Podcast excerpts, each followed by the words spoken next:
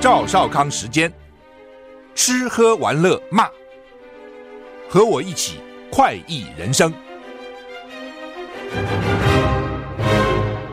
我是赵少康，欢迎你来到赵少康时间的现场。台北股市涨四十点哈，台股昨天哇大涨三百五十八点，涨很多哈。最近股市，美国股市不错了哈。昨天美股也是大涨哈，道琼大涨五百六十四点，涨了一点七个百分点 S M P 五百呢涨了一点八九个百分点；纳斯达克涨一点七八个百分点；分成半导体大涨二点三六个百分点。你看美国涨成什么样子啊？主要利息不涨了啊，看起来年底之前大概不会涨息了啊。这个联总会主席鲍尔的讲话，所以大家比较放个放心了哈。欧股，英国涨，英国、法国、德国也都涨啊，一一点多到两趴啊，将近两趴啊，涨得蛮多的哈。台股现在涨三十九点哈，美国哈，美国当然表表现的不错了哈。那主要的原因，前天晚上美国财政部公债融资数据呢，把融资手段调整到很短的天期。所以使这个供给风险降低很多了哈，表示美国财政部对市场非常友好。就美国的前联准会主席耶伦啊，现在财政部长哈，所以呢，大盘风险下降。不过呢，个股还是有它的风险。像昨天苹果盘后就跌三八嘛，啊，大盘将来风险会低了啊，所以所以可能 ETF 比较保险一点哈。那个股你很难判断哈。好，台股现在涨三十七点半，不过整体昨天美股涨的是不错的哈。天气啊，秋老虎。啊，什么叫秋老虎呢？叫做昼暖夜凉，白天有的时候还是热，像秋天的老虎一样，温差到十八度，这什么天气啊？中央气象署表示，今天十一月三号，台湾附近偏东到东南风，各地是晴到多云的稳定天气哈。低温二十到二十三度，白天温暖为热啊。西半部高温可以到三十一、三十二度，又来了，又热了哈。东半部二九、三十度哈。近山地的平地。近山区的平地机会会更高一点，日夜温差很大啊。那他说吴德荣啊，吴德荣他专栏说，今天礼拜五到礼拜天持续受到中层的太平洋高压笼罩，大气稳定，低层转为偏东南风，是秋老虎的天气形态。下礼拜一傍晚到礼拜二冷空气不强啊，大因为东北季风南下。下礼拜三、礼拜四。东北季风减弱，天气好转，气温回升。环境品质预报呢？今天偏东风，西半部位于背风面，从东部过来。桃园至中部沿海地区可能出现背风涡流，所以局部地区污染物的浓度会上升。午后还有光化学作用，太阳一照，冲氧浓度上升。清晨呢，彰化以南地区容易有局部雾或低云，影响能见度哈。所以今天只有宜兰花东、马祖良好。金门连金门、澎湖中外都是普通，北部竹苗、中部云嘉南、高屏是橘色提醒不好啊，这基本上不好了，大部分地区都不好啊，所以你在户外运动要小心啊。台股现在涨三十点，不，美股昨天涨那么多哈，照理讲台股今天应该多涨点才对哈。瞄准哈马斯的核心，以色列军队包围加萨市，完全不考虑停火，以色列杀红了眼，管你们其他人怎么讲啊？不管啊，我就是要这样干啊！以色列军方扩大在加萨走廊的陆地攻势，宣称已经包围加萨市。加萨市是哈马斯的根据地。联合国表示，加萨走廊四所学校改建的避难所遭到破坏，很多人丧生，人命在这时候跟蝼蚁一样哈，一点都不值钱。而且呢，除了美国人死，大家很在意哦，其他人死哈，好像就是一个数字，好，就是一个数字啊。根据以色列军方发言人。哈加里的说法，以色列军人已经完成完成包围加萨市，也就是哈马斯恐怖主义的核心。他重申，目前完全不考虑停火。加萨市占加沙走廊最大部分，战争之前人口最稠密，估计有七十七万五千人。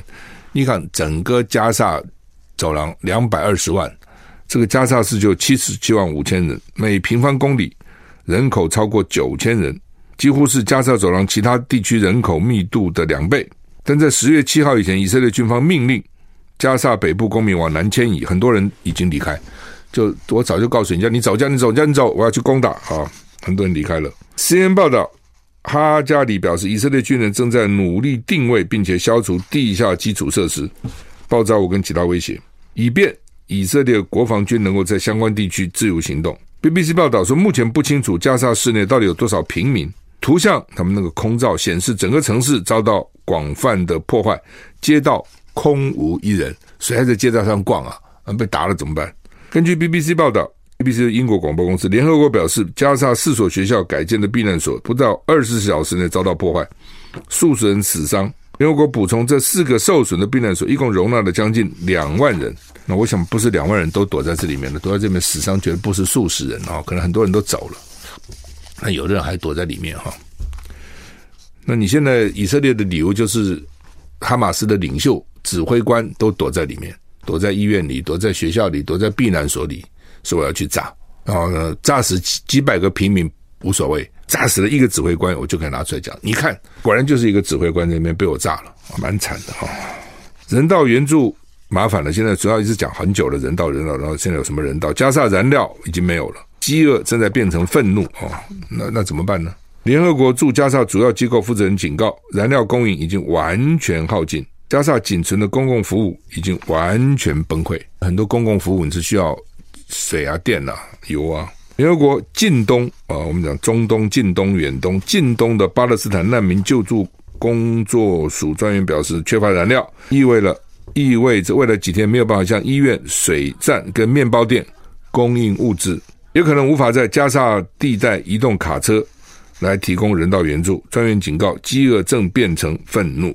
CNN 报道，以色列国防军公开批评哈马斯用了大量用在军事行动的燃料，但并没有使用这些物资来满足加沙平民的人道主义需求。稍早，以色列总理以尼坦雅胡说，还没有决定向加沙运送燃料。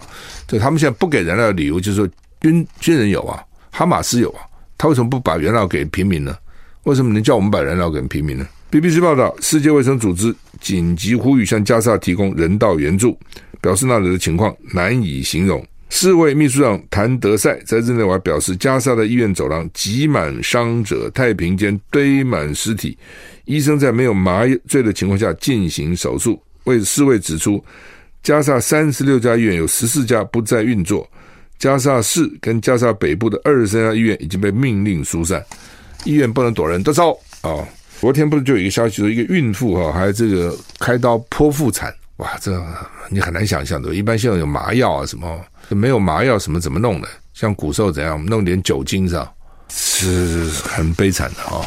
这是在加沙了哈。如果在台湾打起仗来会怎样？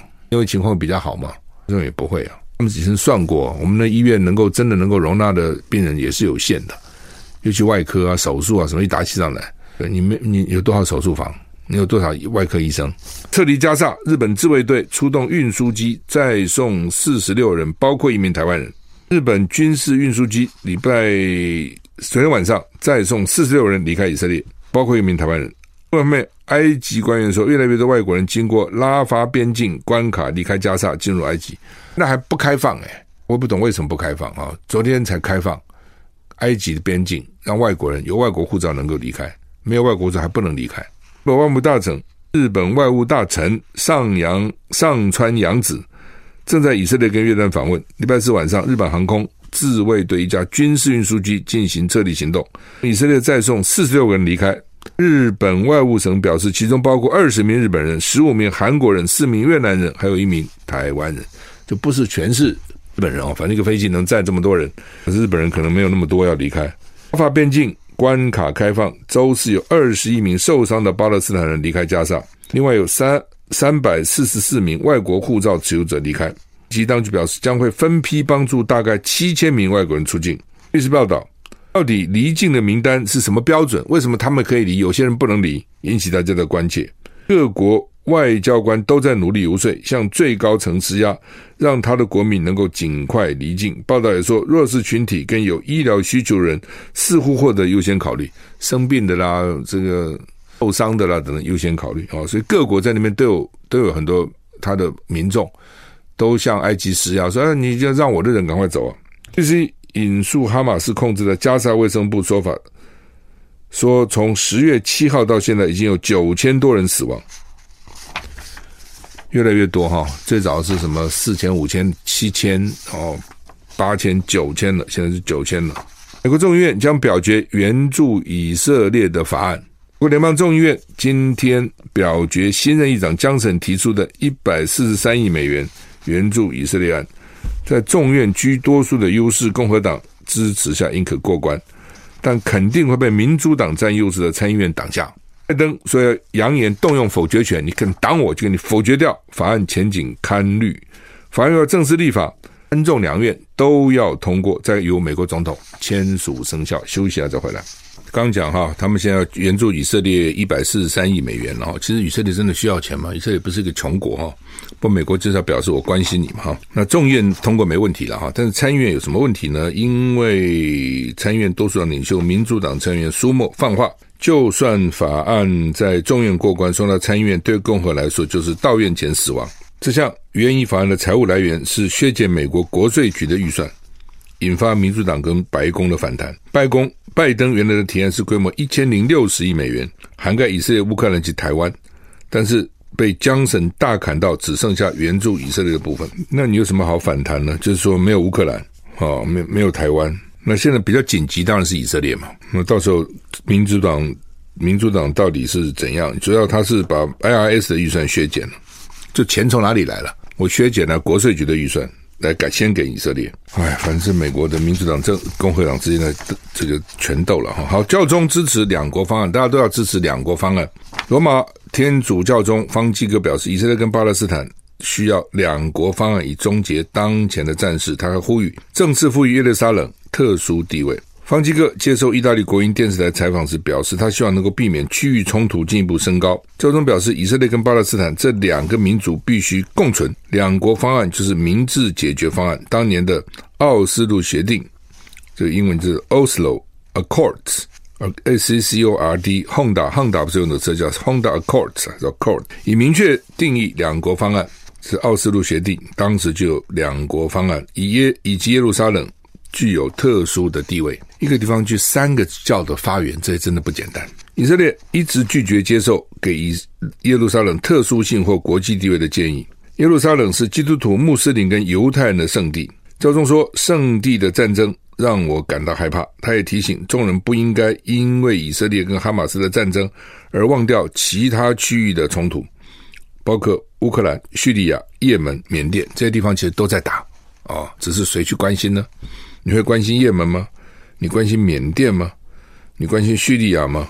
乌克兰还比较受到关心，就是一个犹耶耶路撒冷，就是基督教、穆斯林、犹太犹太教圣地。犹太教、基督教到底有什么差别？有时候我不是搞那么清楚哦。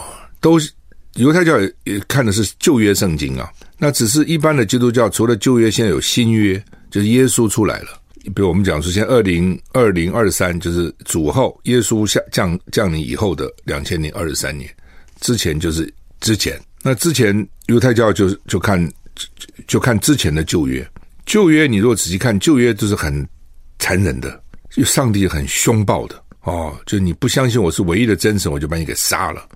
所以你这个城市里面作恶多端，就把城市给你毁了。就是上帝是报复性很强的，而且你不能够拜其他的神。到了耶稣来以后，新约就比较谈救赎啦，啊，谈恩典啦，谈原谅啦，比较这样。那犹太人到现在为止还是不认为耶稣是弥赛亚，就上帝会派他的，派派一个救世主来，不认为耶稣是弥赛亚。那新约是认为已经派来了，就是耶稣把大家的罪都洗清了，但是犹太人还是不认为，所以差别在这里啊。那穆斯林又是另外一个故事了，好吧。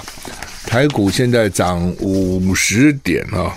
美国制裁土耳其、中国、阿联，阻止俄罗斯对乌克兰作战，什么意思？美国今天宣布制裁土耳其、中国、阿拉伯联合大公国的多个实体，指控这些个人跟企业帮助俄罗斯进行对乌克兰的战争，试图以制裁来阻断俄罗斯的供应链。就你们这些国家、这些这些国家的企业跟个人去帮助俄罗斯，可能卖东西给他了等等之类。法新社报道。美国财政部表示，俄罗斯的军需科技设备跟其他用品已经转外境外生产，依赖其他国家的供应商来取得这些品项。财政部长耶伦在声明中表示，俄罗斯仰赖自愿的第三国个人跟实体来补给自家的军队，延续对乌克兰令人发指的战争。除了财政部，美国国务院也公布了将近一百件的制裁。乌克兰总统泽伦斯基演说时为美国祭出新制裁。向美方感谢，谢谢你们。就是按照美国的讲法，就是说，俄罗斯很多东西不在国内生产的，在国外生产。哦，那国外生产完了就就给他，然后他去投入战场，是这个意思了哈。打了这么久了哈，真的，一下打快两年了，已经打了一年八个月了哈，很惨了。本来以为很快就可以解决，没有啊。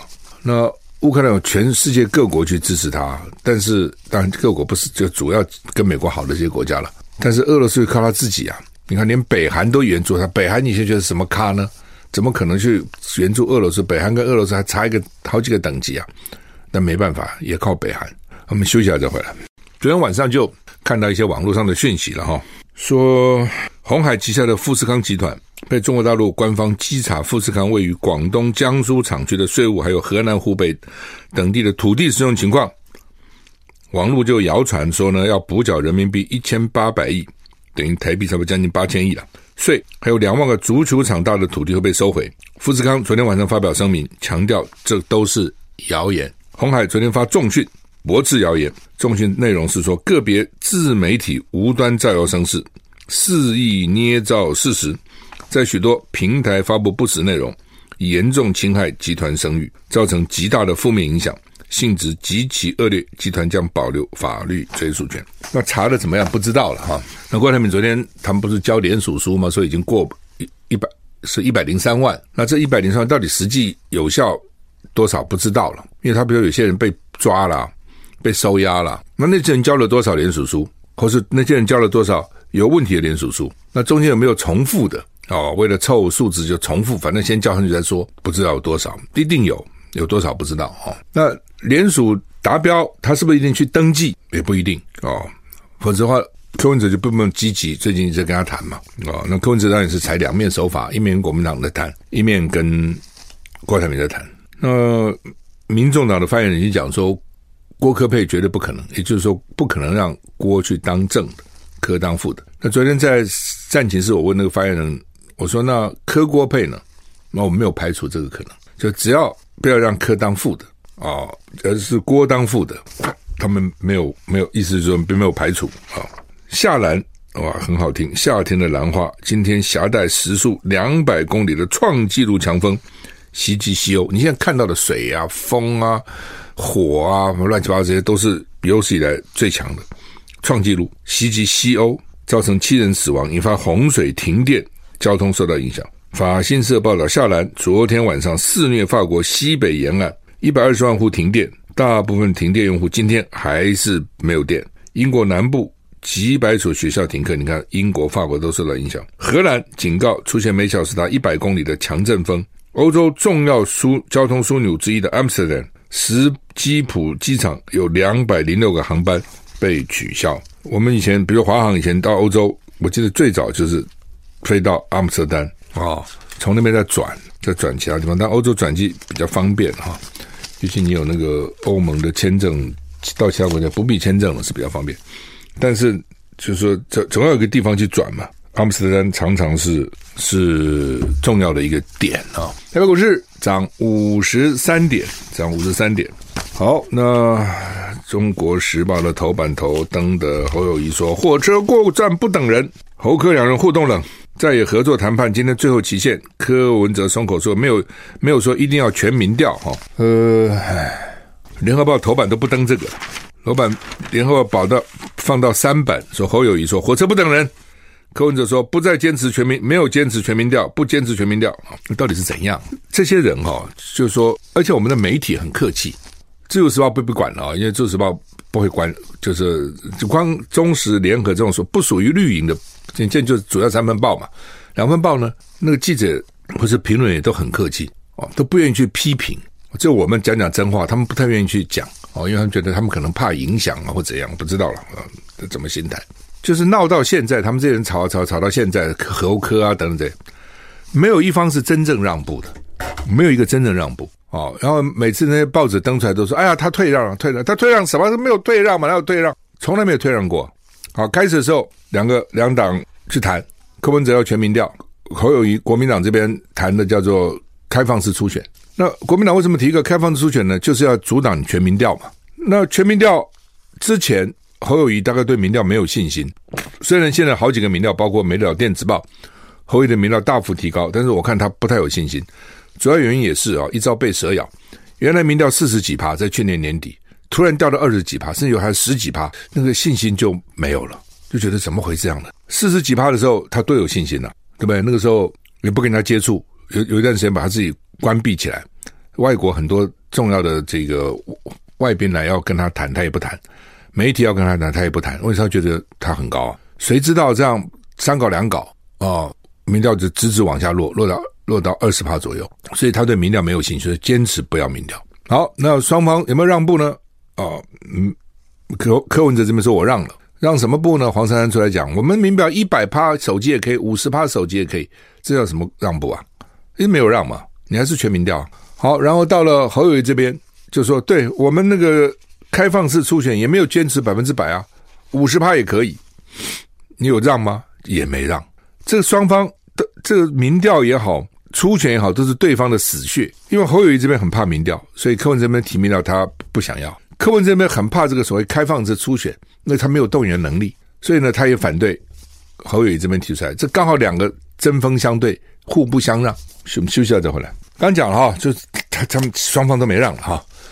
然后呢，媒体每次他们都让了哈。那媒体明明知道根本没让，实质没让了。好，然后呢，这个。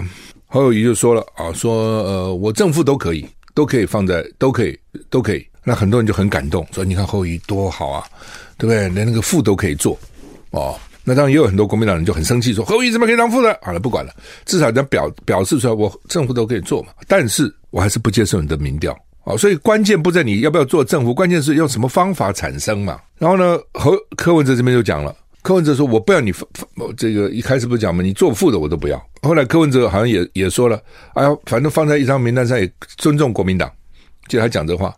但是下面还有要一个公开、公平、公正的方法，就是卡住了嘛。他这些人都很厉害，都讲一堆好像很漂亮话，然后最后一个关键卡住。我就想说，关键在这里嘛。果然呢，大家都以为他们让步了，他没让啊，让了什么步呢？对不对？一到昨天，侯友宜说。”火车过站不等人，明天没有不要就算了。侯友为什么讲这个话？之前他们就说两他们两个候选人协商不成以后变成政党协商，我就说哈，你候选人协商都协不成，你就是两个办法嘛，一个提出来叫全民调，一个提出来开放式初选，然后做不成，你是交给政党，政党能怎样呢？政党能怎样？朱立伦有天大本事，他能怎样？所以朱立伦前天不讲了吗？哎呀，我向社会集思广益。社会给你什么集思广益啊？你自己想不出办法来，社会给你集什么思广什么益啊？哦，就推嘛，因为他没有招啊，他怎么招呢？然后，然后呢，这个侯友谊昨天就讲说，礼拜五今天过了就过了。侯友宜为什么这样讲？听起来好像很决断嘛，而且因为他们现在都不想背负那个破局的责任嘛，所以都要推给对方，所以你又不，他们又不能不谈，不谈好像觉得没诚意，谈呢又坚持己见，那谈不下来呢，最后破了呢，都是对方的错。那侯宇这为什么站出来就讲说礼拜五好像变成一副将来如果今天过了就不谈了哦？我们当然一方面可能是侯宇的个性了，哦，一方面呢，因为对侯宇他们来讲，他不要民调嘛，那他们要的就是开放式初选嘛。但是开放式初选要时间呐，哪是一声令下就开放式初选呐？对不对？他们当时不是估吗？说最少开放式式初选要十天，民调要五天。那如果今天几号了？今天已经十一月三号了。那明天十月四号六日，十月五号，等下礼拜十月六号再搞开放式初选，再搞个十天，不都都到了登记日了吗？所以侯友谊的盘算就是，你不要开放式初选就拉倒，那拉倒那就是今天嘛。今天如果你要，也许还可以来得及。侯友谊怎么会跟你要什么开放式初选呢？他一定死嘛。所以他才说什么吞一瓶跟半瓶什么砒霜是一样，就是说你只要搞开放式初选，我都输。侯友宜就认为说，你只要搞全民调，我都输。那我干嘛去一定搞一个我都输的方法来呢？所以各方都坚持立场啊，你也不能说他错啊，因为你的方法我会输嘛，还比什么东西呢？你有一个方法不一定我输，也不一定你输，那大家来比比还有道理啊。这个方法你一定输，你会采取这个吗？这个方法我一定输，我会同意这个吗？那不到时候还搞了何必呢？啊，劳师动众，还搞得很自自己自找羞辱。那柯文哲昨天就讲了。哎呦，当侯友说火车上过站不等人，柯文哲讲说，我也没有没有坚持要全民调，那你那那然那下面呢？你只要一个公开公平的办法就好，又回到原点了嘛？什么叫公开公平的办法呢？什么方法才大家都同意呢？而且是公开，而且是公平的，你告诉我什么方法？哦，所以麻烦就在这里了。哦，所以呢，都说自己让了步了，其实一点都没让步。哦，就卡在这个地方啊。哦，本来啦是理论上说了哈，就国民党跟民主党合作，侯友谊做正的，柯文哲做副的，是合理的了。对不对？因为你民调就算柯文哲赢也赢有限嘛，不是那种压倒式的赢嘛。那国民党其他的基层实力根本动员都比你民主党强很多嘛，所以你做副的，他做正的，也没有委屈你嘛。那柯文哲不这样想，柯文哲认为说我民调比你高一些，你没有我不行。问题是，你没有他没有你不行，你没有他也不行啊。他们现在认为说第二你我第二你第三，第二也是第二跟第三有什么差别？我问你，第二跟第三有什么差别？选台北市长。陈水扁第一，我第二，黄道周第三，我就跟黄道周说：“你第三，我第二，有你干嘛嘛？吵架而已嘛。第一名陈水扁就当选了嘛，我第二又怎样呢？第二跟第三有什么差别？没完全没有差别，你都没当选啊，不是这样子吗？好，所以那个第二没有当选，那个第二也是个空的嘛。第二有什么好好拿来吹牛了，拿来得意的呢？但是因为现在他们在谈判嘛，就我不是讲过嘛，柯文哲是政治钉子户嘛，他就是这样嘛。那你你你要不要他嘛？你不要他，你就落嘛。那现在当然蓝营基层很多人很气，群情激愤哦，说柯文哲欺人太甚哦，等等等等，都是生气都有道理，但是解决不了问题啊。你要不要解决问题嘛？但你也可以活了嘛，老子不理你们，不，我们自己选自己的，反正两个都落选就是了哦。还是到底要怎么样？最后关头休息一下再回来。好，侯友宜说今天最后一天了，那下了这个阿阿特米德雷特埃德美敦书。联合报头版居然没放这个、这个新闻了，大概也烦了。他讲的是门诊癌友癌友的理赔难解套，什么意思哈？就是很多人就有，有医疗保险了啊，因为觉得健保不够嘛啊，觉得健保不够，就另外保啊。但是呢，他们早期保险好像就有一个规定，就是要住院才理赔，就一般生命就不理赔，住院才会理赔。那当然，医疗的进步各方面也是。这是很快速的了，而且这个什么标靶药啊，各种东西事先大概都预料不到了哦。这些保保险公司也预料不到，就像当时新冠疫情，保险公司赔一堆钱嘛，很多保险公司都快垮了，你知道哦，就太相信政府了嘛。我就告诉你，不要相信政府，你要相信相信政府的什么什么严格这个什么打压什么。后来政府突然一放就完了哦，认定标准也放松了，你记得吗？然后呢，也不也也不去什么就围剿病毒了。就保险公司就惨了，很多那个真的很惨哦，都都快垮了，一直在增资啊什么搞，不管了。他大集团还好，因为挖东墙补西墙，就只搞这个东西，对不对？大概都活不下去了。就是说很多事情他预料不到的，因为以前很稳定，那这几年尤其医疗的进步，各方面新药都出来，而且另外病也是各各种奇奇怪怪的病也慢慢都跑出来了啊。比如以前肺腺癌没那么多，现在很多类似这种，那他就非要人家去住院才理赔。以前觉得说。住院是大事嘛？我轻易干嘛住院呢？住院表示你重大疾病，保险的意义是说，我们大家都没事，我们都拿一点钱出来帮助那个有事人，让他度过难关。其实保险是这个意思嘛。那所以住院就是重要的事情，那我们来帮助他度过。那不住院就不给理理赔了嘛。但现在那个药越来越进步啊，标靶等等，比如说很多癌症，他不需要住院嘛，他可以在家里吃标靶药啊，标药因为标靶药很贵啊。标靶药不见得医院理赔啊？他要给你做什么基因的检测啦等等，那很麻烦的。呃，健保也不是都给你赔的，基因不合也不赔，对吧？要合可以吃这个药，那吃吃呢？哎，你突然药抗药性出来了，那就发觉你癌那个癌细胞并没有减少扩大了，不赔。或者哦，要感染在别的地方，表示这个药没用了，不赔。那这个时候你只好就是私人保险有赔嘛，但私人保险规定你非要住院不可，所以就很多癌友怎么办呢？他变成。他要跟医院拜托，就你让我住个院吧。我去住院的时候，你给我各种标靶药啊，什么这个那个那个，那都是赔。因为我什么，我住院，所以就变成一个情况，就是说，他本来不需要住院的，他他他到医院拿药就可以了。但是为了要保险公司赔，他原来的保单是这样的，他就要跟医生商量。医院也知道，医院也知道他这个情况。那有的医院就愿意通融，好吧，你来住吧。有的医院就是，我们病房已经很满了，需要的人都不够，我们让你来。就不拒绝，就各种状况都有，所以引起很多的纷争哦。那同样的病，同样拿这个标靶药，我去住个院，我就可以保险理赔；我没住院就不行啊。那想尽办法要住院了，那对医院来讲也是一个负担呐。我不知道医院高不高兴了啊。如果都没有人住院，当然你来住院也好，医医院的收入。但如果本来就很满，那住院都很难，那你要非要来住不可，也是很麻烦啊。到时候托人啊什么一堆，那他所以说还有就是希望保希望卫卫福部能够解决，那卫福部就召开协调啊，这个那个。那昨天他们这个保险公司一致反对，所以他们叫做批注条款用变通条款通过，说不行。唉，这是麻烦哈。对 IL 来讲，这个很大的钱哦，那就变成还要跟以前一样，动辄要去住院，过一段时间就住院，一段时间就住院啊。那也不是你住院，人家一定给你住院啊，就变成这样子啊。所以呢，那健保就索要保险公司列出替代性的疗法，那保险公司也拒绝。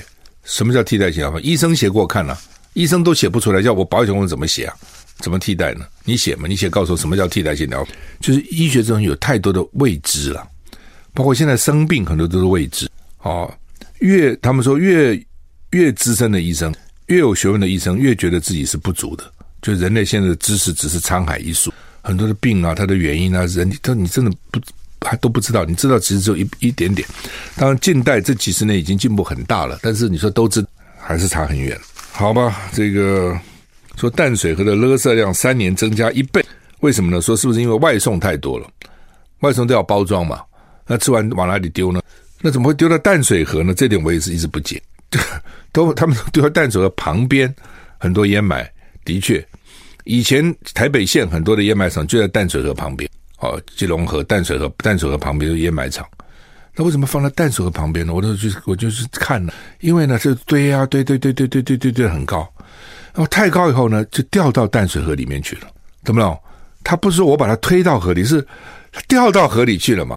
这地方政府啊，就用这个理由了，因为他不真的场地不够啊，他放在河边呢、啊，然后太多就掉到河里去啊，河就把它运走了，所以搞了基隆河里面肮脏的要命，对不对？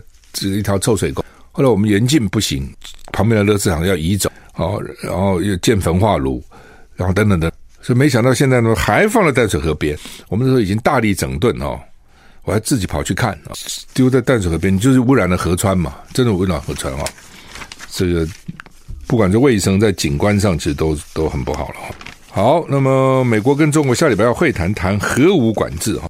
川普呢就是说要把中国拉进来。我刚刚跟俄罗斯谈什么呢？